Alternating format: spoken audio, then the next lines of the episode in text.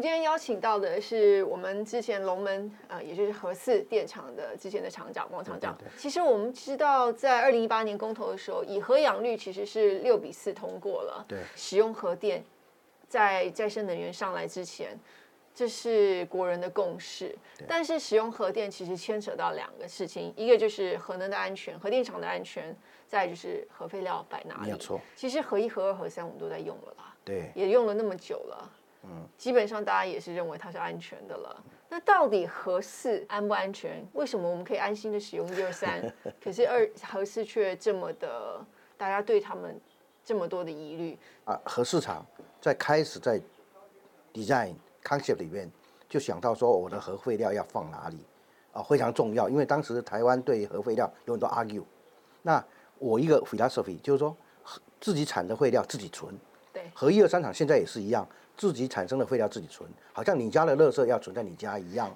厂厂长，这个我想请教一下，我们现在合四它盖那个，我知道那个呃反应炉盖好了嘛，就是都盖好了。对，那对储存的话，湿储存盖盖，因为它就在里面嘛，都盖好了，都盖好了。那干储存也盖好了吗？干储存没有，干储存还没。干对干储存还不到那个还还不到那个阶段。OK，在合四里面哈，当时有想到这个高高阶高阶废料，就是用过的燃料，我要放哪里？低阶的要放在哪里？我先讲低阶的好了。低阶就是我们在平常的时候大修啦，或者工作啦，手套啊，或者拆下来的设备，它有辐射性。嗯。那辐射性经过我们的处理以后，减容啊，减容意思就把它压缩，容积变小。嗯。或是焚化啊，就把它烧烧了以后，然后变成体积很小啊，因为我们是进步型反应器，我们一年估计一年半产生一百二十桶的五十五加仑的核废料，低阶核废料。啊，这 DJ 核废料以前很早以前很早以前，他们送到哪里去？那送到哪里去？刚开始的目的是可以海抛，嗯，但是到最后海抛已经不行了，国际上已经不能海抛了，嗯，所以呢，哪里那些东西就放在那里，这个是二三十年前的事情。那现在核一二三厂的废料，DJ 核废料都是放在自己的厂里面，嗯，就是自己产生的废料自己存，嗯，那当时龙门电厂也是也是这个观念，我们不不送出去。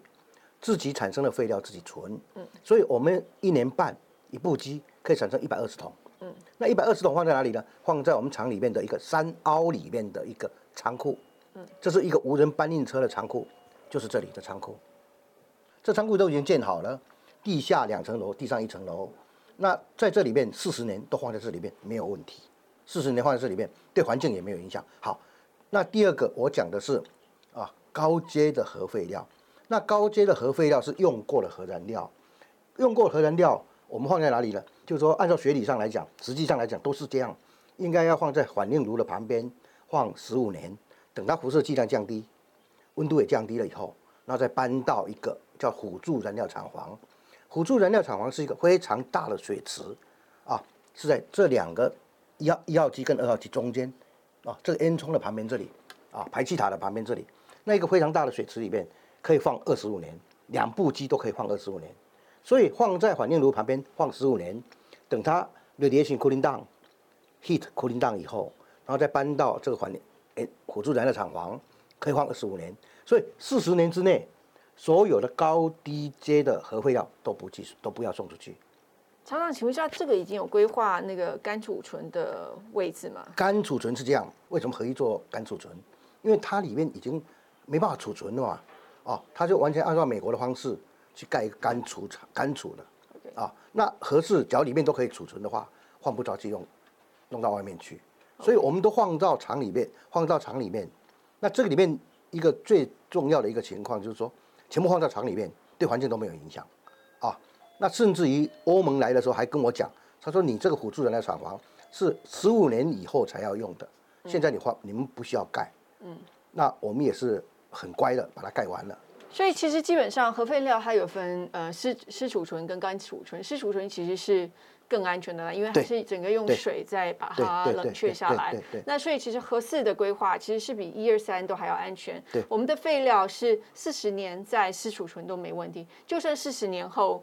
呃，也是都可以干储存。其实干储存是更容易的，因为干储存其实就是室外的，呃，也不一定室外了，你也可以架一个室内的空间的储存。那那那个工程是非常简单的，跟湿储存的那个工程比起来，所以其实合适的规划，基本上在这方面，在核废料的处理方面，已经是比核一二三还要进步的。没有错，对，而且说当时考虑的很周到啊，考虑非常周到。好，第二个情况就是说，各各位考虑安全的问题。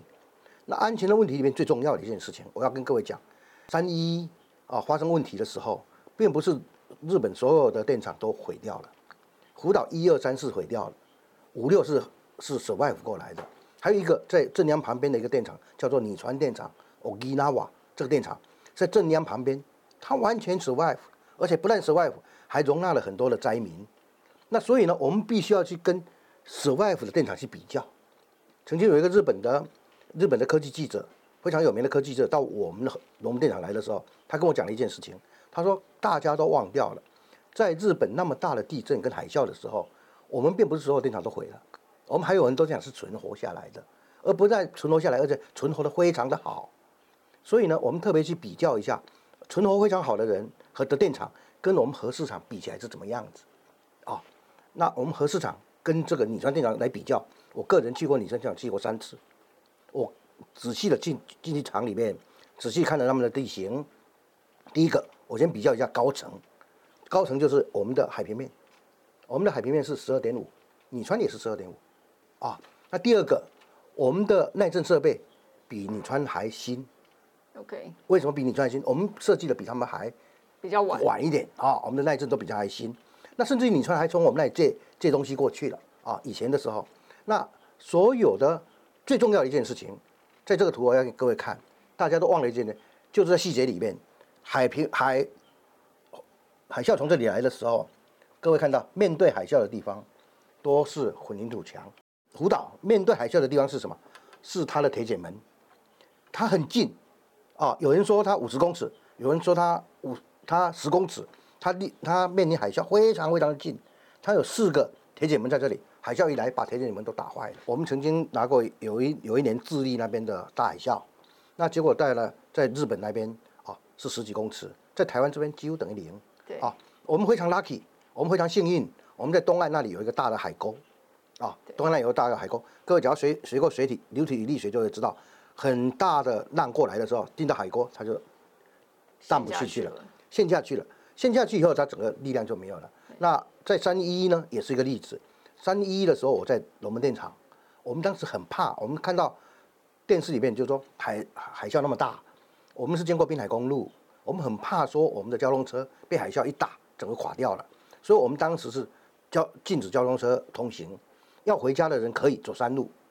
但是我们一直等等到七点多，都没有半点动静。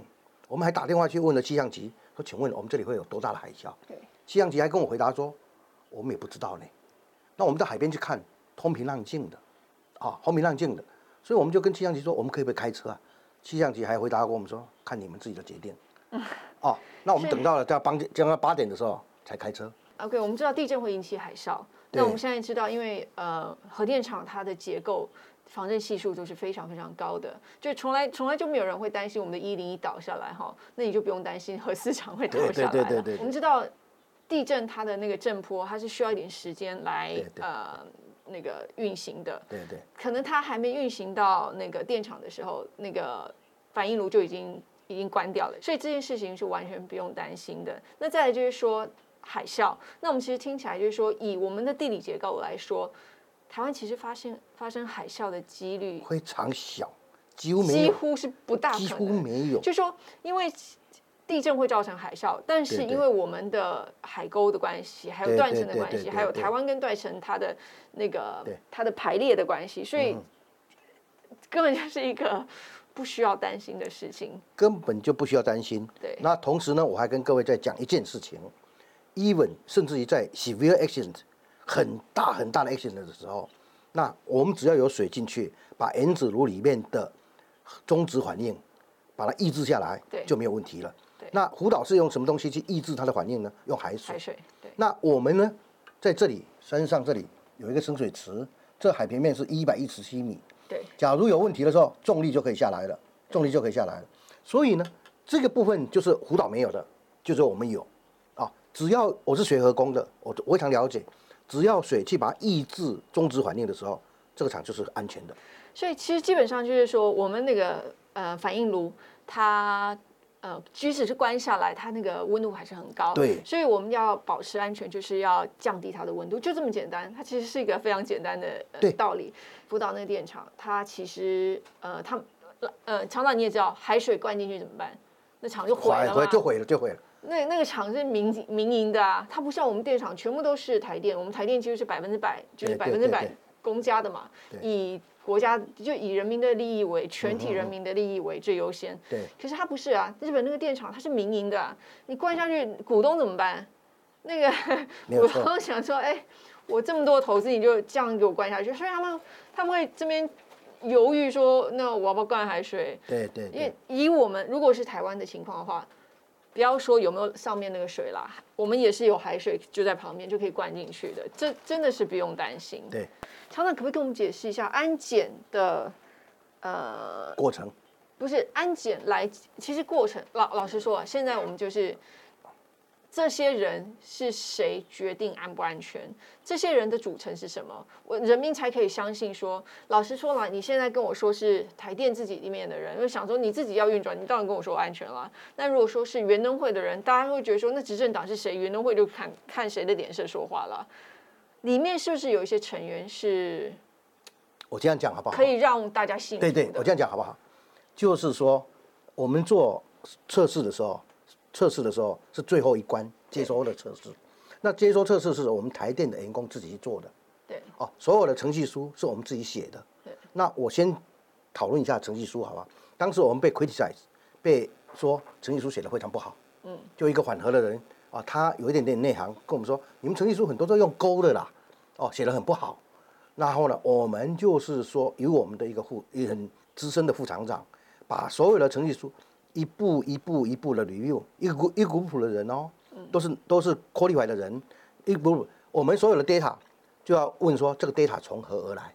嗯，你是根据厂商的 data 呢，还是根据安全分析报告的 data 呢？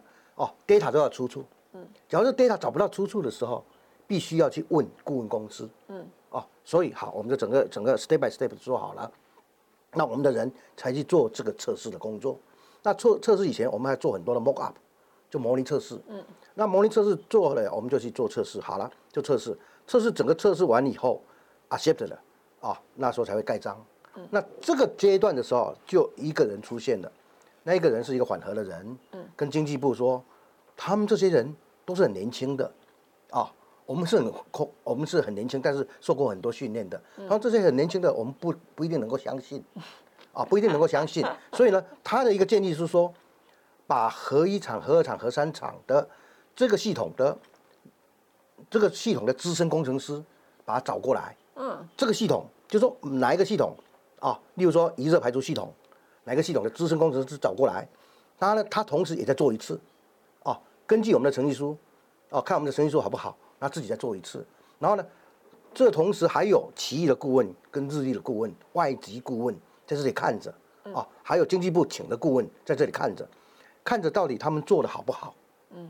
啊，所以这是一个经济部是相当于台电的业主，啊，那我们自己做事，我们对我们自己负责，我们要报告给联能会，那这两个就是双重的在看，啊，有些东西是可以做两次的，有些东西是不能做两次的，嗯。啊，例如说打水镜这样不能做两次的，那不能做两次，他就在旁边看我们在做法，那可以做两次，他自己再做一次，所以这个就是安检，啊，那。那这个东西都已经做完了，所以我们其实安检已经做过一次，但是那时候由于由于反核人士的觉得这个安检做的不好，所以我们再请一二和一二三的工程师资深工程师再来做了一次。国际原能总署它大部分都是在保皇物料，就是核燃料啊，它不会去 evaluate 你这个地这个到底做的好不好，但是有几个单位它会 evaluate，就是例如说 WANO。World Association of Nuclear Operation，嗯，这个是相当于就是在 Chernobyl 以后成立的组织。那那时候他们有过来吗？他们有过来。OK，所以这其实是最可信的组织了，因为它对它完全是超越台台湾的各个政党。因为老实说了，然后它也是超越了厂商。没有错。所以当时候他们是安检安检的成员之一吗？不是，他们是独立的。他们他们独立的。他由 World Association 一个派过来，然后看两个礼拜左右。哦，所以他们看了两个礼拜。对他看了两个礼拜。那他看的是我们安检的结果吗？还是他会看我们？他不一定去看 test，嗯，但是会看到我们整个电厂的操作是什么样子。OK，啊，从工作安全、设备安全，甚至于我们的工作文化。每一个地方都看，每一个角落都看。请问一下，那试运转是在之后呃安检之后做的嘛？对不对？试运转跟安检平行。哦，是平行的。是平行。OK。对。所以那这个沃洛他的人也是有来看我们的试运转吗？World Association 这个人来看，会来看我们的试运转，因为我们当时都是在试运转中间嘛，他会来看我们的试运转。然后最主要他来看说，这个厂假如这种样子去操作是可以安全的吗？嗯。所以他会看我们的人员的素质。看我们人员对安全文化的了解，嗯，各位看电厂的设备好不好，嗯，哦，它整个 overall，所以它这个组织其实是很很很很很一来很中立，二来很专业，对，因为他看的不是只有硬体设备，他还看的是软体整个文化。我们知道，其实核电厂的整个维持文化很重要，它的整个。里面工作人员是不是很谨慎？这其实是还蛮重要的。那那时候他们有给我们任何的呃 certification 还是什么吗？还是没有 certification 没有，他们不会给 certification，他们才会给 advice。好，他给他会给 advice，然后走了以后会给 advice，那给我们很多，就说我们哪些缺点要改。嗯。他甚至于我们的优点他会带回去。OK。优点带回去以后，他们会 study，study 以后会写一个 good practice 出来。对，那给各个电厂去参考使用。那时候他的结论大概是怎么样呢？他最主要的一个结论哈，当然我们还是小问题有了哦。那最主要一个结论，他跟我们私下跟我们讲，他说这场婚存起来太可惜了。他说这个厂啊，真的，因为这不这个 Order Association 是这样，是日本人带头的，嗯，但是他也有里面也有中国人，OK，中国电厂会派过去有中国人，啊，也有各国的人。OK，那这一些人呢，其实都是电厂里面的专门人员。嗯，哦，我们我们称他为内行的人去看内行的。嗯，所以这个是最 critical 的。对，啊，那同时呢，欧盟也派人过来。对，哦，欧盟跟我们没有邦交。对，那欧盟是由德国人带头，法国也来，英国也来，匈牙利也来，西班牙也来，啊，好像比利时也有十个人在那里给我看了三天左右。所以其实老实说了，我们现在。呃，在立法院也好，在呃节目上也好，大家吵什么安检啊，什么之前还吵什么龙虾宴啊，然后还吵什么试运转。老实说，我觉得所有东西它都会有两个意见，对，就是反核的有反核意见，永和的有永和意见。但是，所以我刚刚才问厂长，我们到底有没有一组真的？全台湾的人觉得他们真的是中立的人来看过电厂。那厂长也说了，就是这个 World Association of Nuclear Operation，它其实它是世界各地对于核安很在意的、很专业的人士也来看过了。那老实说啦，重启核四一定是以安全呃为前提。如果到时候这个公投真的通过了，那我们希望我们的政府。不是只有用远能货或者是台电这两个，大家其实不是目前不是很能信，因为它摆明的是站在那个公投的反方嘛，不是用这两个单位的意见为意见来决定这个电厂是不是安全，而是我觉得希望是可以由这样子国际很中立的呃组织，而且很专业的组织来衡量这个电厂是不是安全才可以启用。因为我必须要强调一件事情。核能电厂的所有事故都是国际性的，对，所以呢，它是国际上的组织来看的时候，它没有任何的偏见，对因为任何一个电厂 operation 不好就是国际事故。对，那厂长，我接下来问的是，其实这是大家都问的问题啦，合适是一个拼装车，我们一二三是不是拼装车？哎呀，我跟你讲哈，有一个人跟我讲，他说，假如有人说问拼装车的话，这个人就真的很没有学问，哦。哦，不好意思，我跟你讲，为什么？你知道，现在哪一个东西不是对世界一流的产品来这里组装的？对啊，拼装那个是真正缓和的时候，它一个话术啊，我们全部都是用新的东西。其实我们台积电也是拼装车，全部都是用拼装的。所以哦，一一讲拼装车，一个人他只要去宣布，他只要去宣传说核市场是拼装的时候，我就我就觉得这个是一个假议题。这个是一个宣传的话术。好，那我们一二合一、合二、合三都是由同一个厂商从头包到尾不可，不可能的事情啦，设备不可能啦。我们和一、和二、和三也都是这样子拼起来的。先不说拼是好是坏，组装组装。对，先不说这样子由各个厂商，嗯哼，其实就是合作组起来的，是好还是是坏？但是我们一二三也是这么安全的用了这么多年了，为什么核四？就是大家就对他有疑问呢。那另外一个说，他是说核四缺零件，不可能启用。我想，呃，陈厂厂 长厂长，这都是大家常常那个网军在问的问题嘛。好，那我们一二三，我们现在也是常常要补零件嘛，就是总是会有耗损嘛。对。那我们真的是所有供应商都是从头到尾同一个吗？也是会换的嘛，对不对？因为哈，各位可能不知道，做核能的工作，核能的行业里边是非常专门的。啊，但是呢，各位看到，所有核能电厂都是四十年啊，甚至于美国一天行到六十年。那一天行到六十年的话，那请问一下，六十年前的零件他买得到吗？对，对不对？就是这样想想就好了。它在随着时代在进步，它要 upgrade。那 upgrade 我们有一种一个程序，就是说我们去认证它，去认证这这个这系统到底好不好，这设备到底好不好。经过一个非常犀利的认证，我们就可以用了。啊，所以现在呢。我甚至于讲多一点，现在合一、合二不是不是一号机、二号机，我当时写说一号机、二号机同时重启，那但是黄世修拿出来那一个报告里面写说一号机先起来，二号机暂缓。嗯，那二号机他们有一个啥？就一号机起来的时候，假如发现有什么问题，从二号机拿过来。嗯，那二号机呢？以后几年，因为将近七八年以后了吧？假如七八年以后一定 upgrade，东西有更好的。东西有更好的，就整个系统换过来就好了。嗯，就 adapt adapt 这个系统嘛。嗯。所以，所以哈，说以前的东西没有，呃，完全就要把它停机下来，这个是一个完全这没有工程经验的人讲的话。应该是这样说了。我们从一二三的经验就知道，我们一二三运转这么说这么久了，对对对对。一二三也是时不时要换个零件什么的嘛，要啊要啊要。那我相信一二三和一二和二和三。最开始的那个那些零件的供应商跟现在的零件供应商不一样，一定不是百分之百一样的了。可能是有一些是原始的，但是一定有很多都是不一样的了。那就像常常讲的，这是一个非常高高科技、高专业的产业。对，其实大部分东西都是刻字化的啦。刻字化的东西，对对对。不是说就是要找原本的那一家，因为这个只要是有技术的厂商都可以的。对对对，因为我们可以经过，因为我们完全都是美国美国的，就是说工业标准去做的。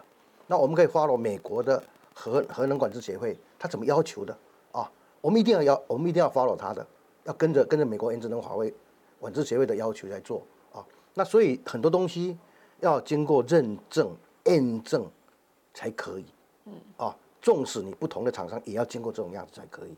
所以，假如说一个小小的零件或者小小的东西，就可以把一个核能电厂瘫痪的话，那请问现在世界上有这么核能电厂在运作，核一厂在运作，核二厂在运作，只要小小零件就可以把它瘫痪的话，那核一厂为什么可以乱四十年？核二厂为什么可以乱四十？老实说，嗯，应该这样说，我们所有核电厂在盖的时候，都是预计要使用至少四十年。对。但是我们在盖的时候，谁能保证就是跟我们就是合作盖这个电厂的所有的供应商都可以存活四十年？不可能的。所以这一定是一个很灵活、很激动的一个过程。没有错。这些其实是我这就这就是为什么我们有很专业的工程师在台电里面，就是要传承这件事情。不是说我们一百分之百依赖这些供应商，所以就算这些供应商倒了或者怎样，这些技术还是在市场上的，这些技术还是存在于其他厂商的。我们只要找得到厂商，其实这真的都不难。再再说，就像呃常常讲的，我们核四啊，其实是跟呃奇异公司买，奇异公司买，跟日本的许多核电厂其实也是一样的嘛，跟女川那个嘛，对不对？跟女川那不一样，跟日本的 KK 博奇。哦，岛跟电厂都一样，都是 A B 岛啊。对，所以它其实不是一个太特别的一个呃电厂。没有错。它其实有一点，有一点是算是那个年代比较标准的电厂了。所以大家真的不用担心，如果缺什么零件，要哪里要修，哪里要补，都是都不是问题。没有错。那好，这其实我我稍微总 summarize 一下，就是说，第一个到底安不安全？就是老实说，公说公有理，婆说婆有理。呃，台电跟元能会可能十年前说是安全，十年后说不安全。但是就像我刚刚问厂长的，我们有一个很中立的国外来的，就是呃，nuclear operation，对对，就是 World Association of World Association of Nuclear Operation，就是呃全球世界核能运转协会。OK，世界核能运转协会。我们这样翻的，我们这样翻啊。OK，世界核能运转协会，他们其实是派了呃全世界各地的专家，尤其是欧盟的专家，都来检视过我们的核四电厂了。对对对，这样的一个。组织是绝对是中立的啦，他他是不管我们的政党蓝绿或者是反核永和的啦，他就是要和安而已。对对对，连他们都说 OK，甚至常常你说的，他们都说这样的厂封起来真的是太可惜，非常可惜。那再是说 OK，假设它现在安全了，我们是不是可以真的可以顺利的使用呢？就是说 OK。有什么零件缺了？有什么东西可能还要修？有什么安检可能当时候还没有做完的，或者是试运转的时候，可能哪些东西要补强的？我们能补强吗？就呃，常常也说了，这些都不是问题。就算是原始的呃供应厂商已经不在了，这些技术还是存在在市场上的，一定有其他厂商可以呃可以提供。所以这真的就是一个。钱的问题，那这个钱呢，跟我们已经投资下去做核呃核市场的钱比起来，真的是小巫见大巫了。就呃，厂长，您那时候也预估过了嘛？大概是一百五十一百五十亿左右就可以做起来。呃，先不要说这一百五十亿，我们这个核四，我们知道核能的电其实是非常便宜的，跟其他。呃，其他的，尤其是现在天天然气，对对对，那个我们的天然气的那个波动这么大，比起来是可以省下很多钱。这一百五十亿应该是一年不到就可以 cover 掉了，应该是，对，应该是。所以这其实钱也不是问题。那再来就是说，它不是拼 拼不拼装车，其实 就是我们就跟一二三来比好了。其实大家要评估合适到底安不安全，很简单。合一、合二、合三，大家有没有质疑过它的安全性？其实大家现在用的很开心啊，就是我们是，你你大家去看那个台电的那个呃，它的电力供需状况，核电厂都是开到饱的，就是九十几趴在 run 的，对，就是 就是几乎一百趴在 run 的，对，就是开到饱的，所以有人去质疑过它的安全吗？并没有。那再来就是说，OK，那和安，我觉得我们交给。就是我们希望真的是公投过了之后，如果大家是真的愿意重启核试，民意是愿意重启核适，我们希望我们的政府也是可以找这样子的国际的组织、中立的组织来衡量，而不是原能会或台电说了算。那再来是核废料的问题，厂长你刚刚说了，我们高阶、低阶其实在核四都有安排，厂都有安排了，对，而且四十年之内都安排好了，对，已经是四十年。嗯，厂长你知道我们现在就是呃。不要说不要说天那个火力发电啦，核废料放放谁家都不知道。那个火力发电的话，那个火力发电的废料就放你的肺啊。那他们常常讲说，不要把核废料留给下一代。我我我常常想的是，火力发电这样开下去哦，你连下一这一代都没有了，就不用考虑有没有下一代了。对对对，这真的是大家要好好的思考一下，就是到底。核废废料的处理，那另外就是说，呃，大家说台湾这么小，为什么还要盖核电厂？我可以讲吗？可以。好，我们台湾需要高科技，我们大家都很 proud 的、很骄傲的，我们有一个护国神山叫做台积电。那台积电现在要在高雄啊，要盖盖厂，高雄的很高兴。那台积电用的跟它的周边的产业里面用的电，大概台湾的八 percent。嗯。啊，那请问？那盖盖在高雄，这八 percent 的电从哪里来？这八八 percent 的电额外的电要从哪里来？只要这八 percent 的电要从火力来，台湾的空屋还可以耐得住吗？台湾的天然气或是煤这种进口还可以耐得住吗？这八 percent 的电不可能来自啊再生能源，因为再生能源光电晚上就没有了，风电呢没风就没有了，对，啊你不能说没风的时候叫台积电关门，啊。晚上了就叫台积电关门，这不可能的事情，啊，必须要面对事实。好，一个稳定的电源从何而来？大家稍稍微思考一下。台湾是一个高科技岛，台湾的人民需要呼吸一个干净的空气。那请问一下，在双赢的情况之下，你选择的是什么？你选择的是什么？你不要台积电吗？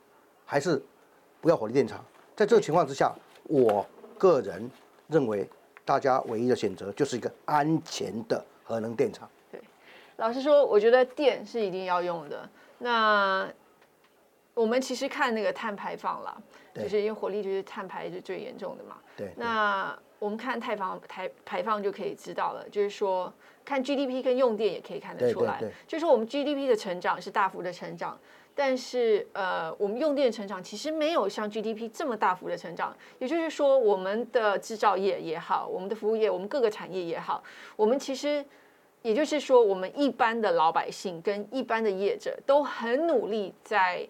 节约能源，就是即使要创造这些呃 GDP，我们也是用比较省电的方式来呃进行。但是我们的电哪里来？现在就是台电供应嘛。那电如果说台电供应的都是呃碳排很高的电，那我我什么办法？我就是就变碳排用大户了。但是如果说台电供应的是零碳的电。那我其实就不是碳碳排大户了，不管我用多少电，我都不是碳排大户了。所以其实最根本的是这个电是不是呃，就是有碳排的。那另外再来就是说，呃，台湾这么小，我们为什么还要用核电？大家知道，其实我之前看是那个 Bill Gates 他的一本书，他有提到，呃，我们每平方公尺啊，可以产生多少的电？呃，多少瓦特的电？如果是核能的话，每平方公尺可以产生五百到一千瓦特的电。对对对。但是如果是用太阳能的话，每平方公尺是只能产生五到二十 瓦特，所以大概是一百倍的差距。对对。那如果用风力呢，就差更多了。对对。每平方公尺只能产生一到二瓦特的电。对对。所以这差别大概是五百倍的差距。没有错。所以也就是说。台湾这么小，你你可以想象，你盖一个核电厂，它可以产生的电是五百座，就是就是覆盖五百倍的面积的风电，或者是一百倍的太阳能电板的所需要面积所产生的电，所以其实就是因为小。所以核电它其实是相对运用这个土地资源是比较有效率的。那再来是说，这个是只有它在建造的时候或者使用的时候，再是它的废料的问题。那刚刚厂长说了，光核四它里面它厂内它就可以储存四十年的核废料。对。那我们先不说它，因为我们刚刚就知道它的发电效率已经是上百倍的，一百到五百倍。那核废它的废料呢，就是就是这么可以储存四十年。我们知道风电跟太阳能板大概就是二十年，风电发力的那个机组跟太阳能板，它的寿命大概就是二十年。那它的这个这个东西呢，除役的时候它也是废料啊，没有错。它它那你要摆在哪里？你可以想象它占的体积，也就是它废料的体积，它就是这么大。大家可以去算一下，这有多大的差别？因为一个是两倍，再乘以刚刚的一百倍跟五百倍，所以它的废料的体积大概是上千倍的差别。我们要排在哪里？就是说，这是大家都要去衡量的。那再就是刚呃厂长还讲到的是说，我们不能晚上没有电啊。你知道我们的能源报告书里面，呃，其实它有一个能源规划在。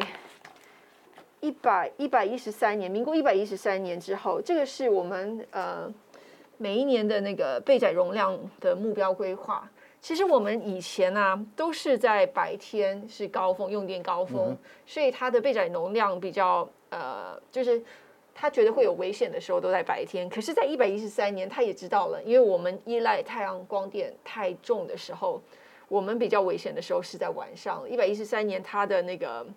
备转容量规划，它其实呃，它要小心的是晚上的用电了。傍晚跟晚上。对，傍晚跟晚上，因为傍晚是大家还没下班，可能有些呃厂还没下班，可是有些人已经回家开冷气了，然后 太阳下山了。太阳下山，太阳公公回去睡觉了。对，就对。所以这真的是。我可以会再多讲一件事情，刚才委员所讲的，就是核能的发电的情况跟太阳光电，我就这样比较一下好了。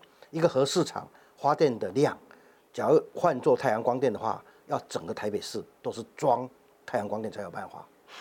那这个各位所想一想看看，整个台北市装装太阳光电板，太阳光电板这些废料要如何去处理？对，现在还没有还没有定案。对，呃，对，那厂长讲了，我们的太阳能光电板这些之后要怎么处理啊？嗯哼，大家有看过太阳能光电板长什么样吗？这其实是很可怕的。对，就是呃，其实我们很哎，对，厂长，我记得我们从核一、核二、核三的时候，最早开始用的时候，我们每天产生的核废料其实还蛮量还蛮多的，就是低阶的。那因为我们工程师很努力在去做一些减容，对减容的工呃的一些技术跟一些流程，所以我们的那个核废料的体积就是产生就是可能产生美度电所产生的核废料体积已经是大幅的缩减了，对不对？我对那委员，我佩服你。我跟你讲，有很多人都不会谈到这一点。我们刚开始在做的时候，也没有想到减容。因为刚开始在做的时候，很早以前，early beginning 的时候，他们送蓝蚁，啊，那以为当时可以海抛，那所以没有想到减容，到最后发觉说不行，对，发觉到不能海抛了，国际上不能海抛了，不能海抛以后那些东西也没有海抛，啊，但是在南里又变成人别人的，啊，在 criticize 就是别人讨价还价的一个一个一个标的物，那所以所有的东西就没有送到外面去，所以当时就一个观念里边，减容非常重要啊。那减容最重要的地方是在我们当时在核能研究所有一个有有一些专家，就是把它研究出来如何去减容，减容到最后变成说一次大修的时候没有不到上百桶，啊，那因为一桶一桶的价钱很高啊，不到上百桶，那不到上百桶以后就变成就非常好扛错了嘛，就全部都放在厂里面，这是一个台湾外面的人要找台湾学技术的一个地方，对。因为我记得，呃，这个数字我有点忘记了，可是我记得是是大概十倍以上的那个对对缩减，这其实是相当可观的。就是说，大家在说，一来啦，就是核废料的体积真的是对。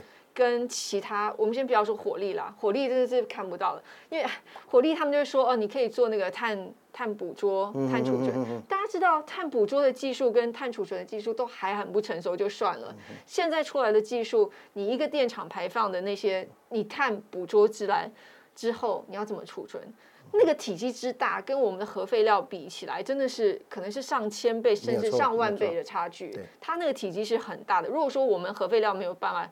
没有办法找地方掩埋的话，我真不知道这些碳之后要怎么掩埋。就算有了技术，那再是说，它体积大小，大家会担心的是它的辐射。那其实我们也是很讶很 surprise。上次呃，在访问那个叶中光教授的时候，他让我们看了，就是原子能委员会他们有一个呃及时的那个辐射的那个侦测啊，对对对。那我们才知道说，原来那个可能。电厂门口，甚至是蓝宇的那个掩埋场的门口，都是背景。他的那个厂长，我跟你说，你们这些人太专业，你讲是背景池，不是 不知道有不知道有几个人听得懂。就是说，它的辐射值可能比呃，我记得好像脏话很高，对不对？呃，对比香港都还小，比比香港比板桥火车站还要小。对。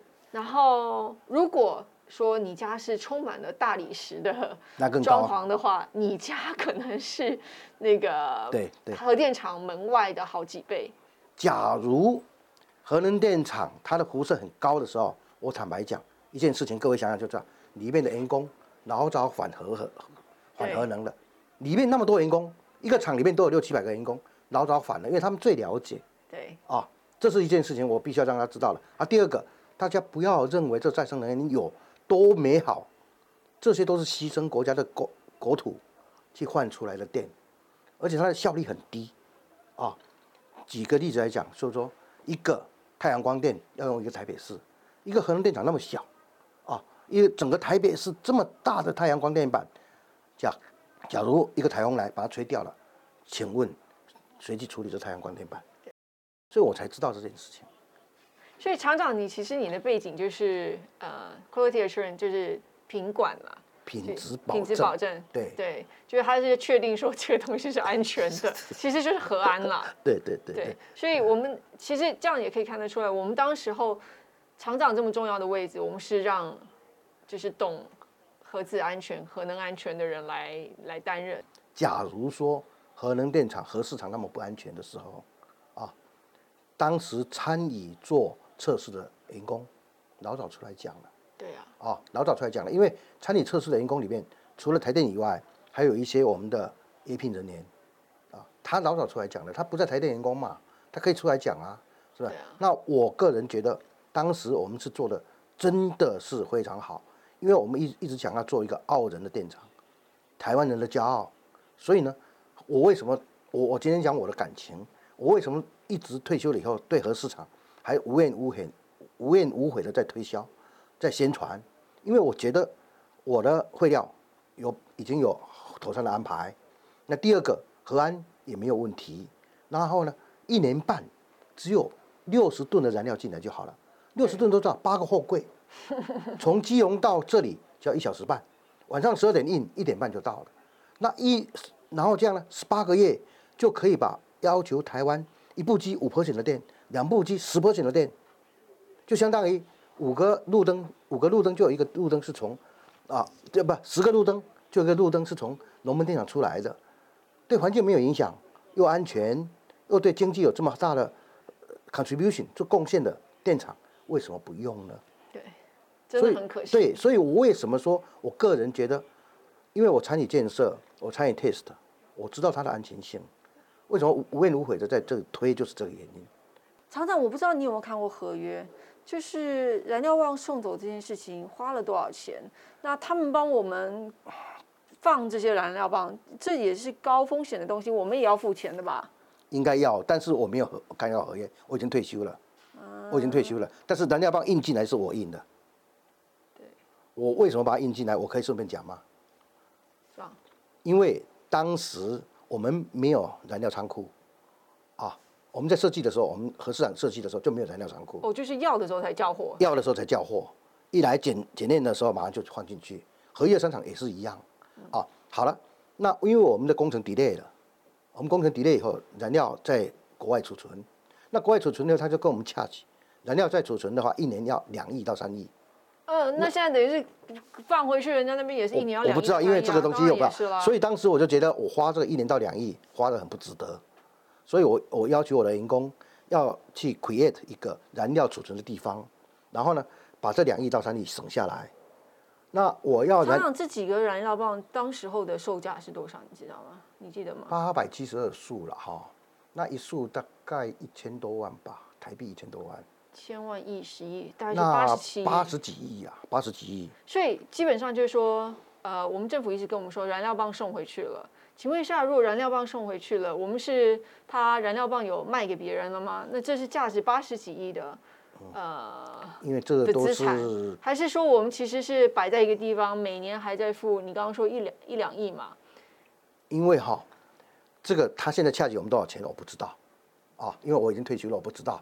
然后呢，这里他们他们把它当做 confidential，OK？那但是呢，我要是厂商，我当然 charging 多一点了。但是不 charge 你钱，绝对不是不可能的。对。啊，不 charge 你钱，绝对是不可能的。那还有一个一个情况，就是说燃料棒，各位只要去了解燃料棒的实际的状况，就会知道说燃料要把它要把它重新再开，再把它重新再回回归原状的时候，很不可能。为什么呢？我们这个整个燃料棒，直的也好，竖的也好。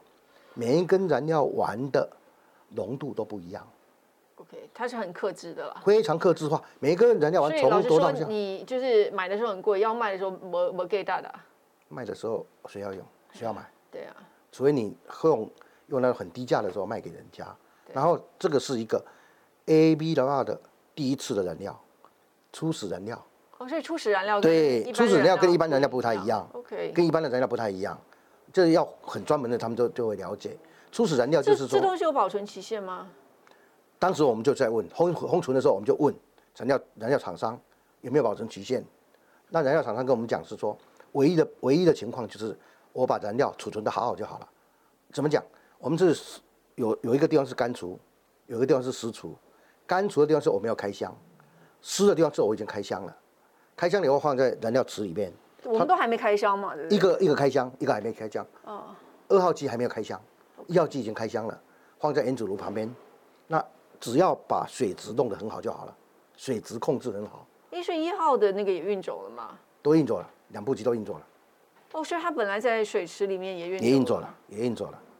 那其实就是看它保存的怎么样。可是如果我们保持的非常好，它只要求我们水质，啊，水质。那我们的水质呢？所以我那时候当厂长的时候，每天都要看水质报告。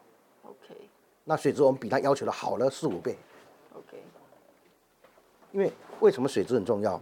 因为水质不好的时候，怕燃料会生锈。那这样听起来就是说，至少二号机的燃料棒是百分之百没有问题的。他已经送，他两个两部机都送回去了。对，我说如果再运回来，因为它的保存是很容易的，它是干燥保存就可以了嘛，对不对？因为它没有开封嘛，那时候。两部机现在运回去以前都要把它弄得好好的再运回去啊。呃，所以所以其实都没有问题，都没有问题。对，真的就是那八十几亿要不要运回来而已。啊，所以说我那时候很感慨的写一个说，你把这燃料运出去，是把不把人民不把纳税人的钱当钱看。那同时呢，我可以讲。我的一个同事，一个台电的一个副总，我跟他讲说，燃料要运出去来，他说他就讲一一句话，stupid。这真的很浪费，因为应该是说它留在岛内，就像刚刚那个厂长讲的，这个东西在它在使用之前，它是没有任何辐射，它是 neutral 的，没有。所以你摆在真的是摆在家门口都没有问题的。那你既然它一个没有辐射的东西，你到底是什么原因要把它运走？就是，然后你运走。一来还要付运费不说，一年每一年都还要有一个厂商一定会 charge 你一个储存的费用，一定的。对。那这个这个当时所做的决定的人，啊，我觉得它是一个意识形态啦。意识形态，它是一个。这没有什么，这完全没有科学的根据，也没有商业的根据，这真的就是完全意识形态。呃，我的我的我们的同事在里面，他们当时非常用。不让人家进去里面看，不要让到核市场里面去看。他说他们在印燃料，啊，在 repacking 燃料印要印要印到那个美国去啊。那我们的同事是很难过的，再把那些燃料运回去。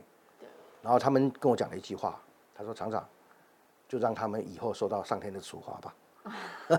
这很无奈的一件事情，这很无奈的一件事情。对，所以我为什么会在红传媒上写了一篇文章，就是说。呃，不把纳税人的钱当钱看，那一篇文章得到很高的很高的点阅率，啊，那当然电力公司对我大概很不高兴吧。嗯，厂长非常谢谢你今天来，因为真的就是厂长对核市场真的是就像自己的孩子一样，没有错，没有错。他的不想要辛辛苦苦，不是只有你而已，是像你讲的上百名员工，大家辛辛苦苦。